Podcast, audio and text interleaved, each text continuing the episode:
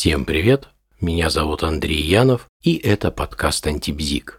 Сегодня есть желание поговорить про агрессию. Как вы думаете, она врожденная или приобретенная? Конечно, отвечая на этот вопрос, многие бы сказали, что злость – это врожденная эмоция. Но злость и агрессия все же немного разные понятия. Злость – это эмоция, которая возникает, когда нечто мешает получить желаемое. Это своего рода мобилизатор. А что такое агрессия? Почему-то многие агрессию понимают как нечто плохое и антисоциальное. Но вот некоторые виды спорта называют агрессивными. Это же не значит, что они антисоциальные. Или, скажем, шахматы. Агрессивная игра. На самом деле, очень непростое понятие агрессия. И не так-то просто дать ему сразу такое точное и четкое определение. Но в данном случае мы будем понимать агрессию в общем принятом значении. Вот, кстати, Фрейд считал агрессию врожденным влечением. Но так ли это? И от того, как ответить на этот вопрос, зависит достаточно многое. Например, подходы к воспитанию детей. И на самом ли деле кино и компьютерные игры способны сделать ребенка агрессивным? И так далее.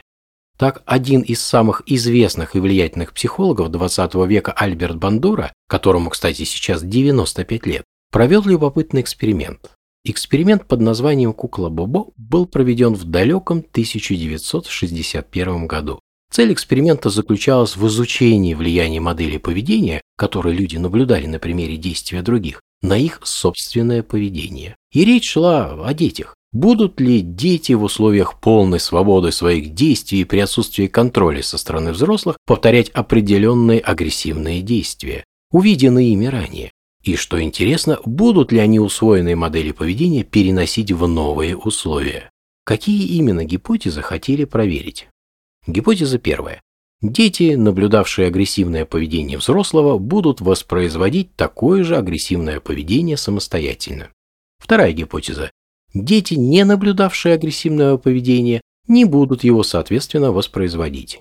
Третье. Дети, наблюдавшие доброжелательное и спокойное поведение, будут тормозить собственную агрессивную реакцию. Четвертое.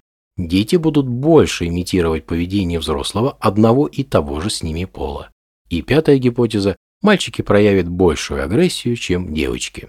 Итак, для эксперимента было отобрано 72 ребенка в возрасте от 3 до 6 лет. Все они посещали один и тот же детский сад.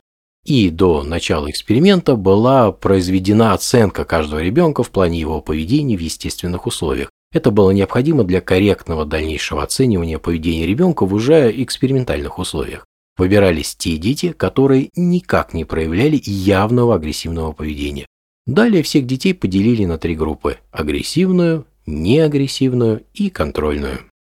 Затем агрессивной группе продемонстрировали следующую модель поведения. Пока дети играли, взрослый сначала тоже играл с куклой, а потом начал ожесточенно ее бить. Соответственно, дети все это наблюдали.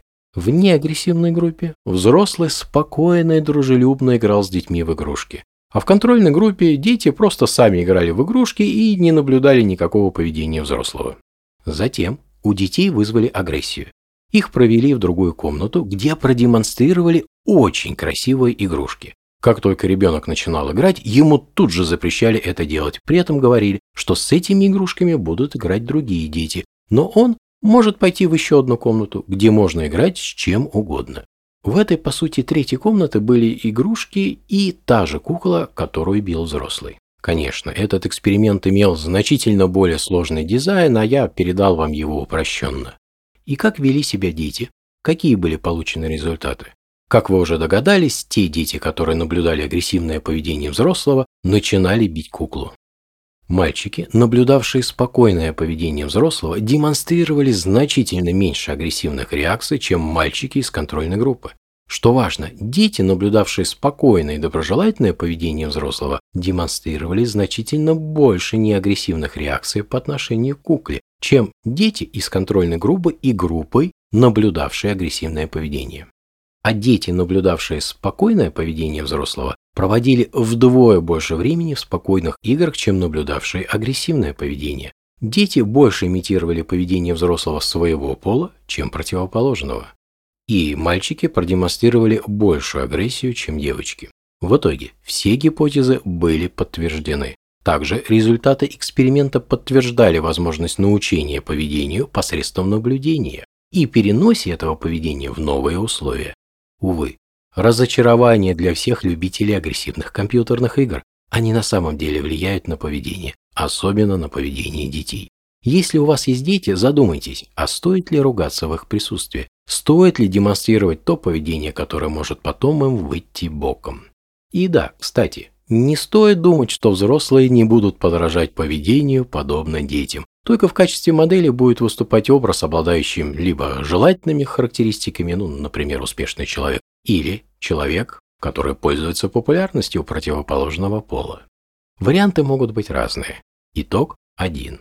На этой ноте есть желание завершить это короткое повествование. Всем всего доброго, всем пока.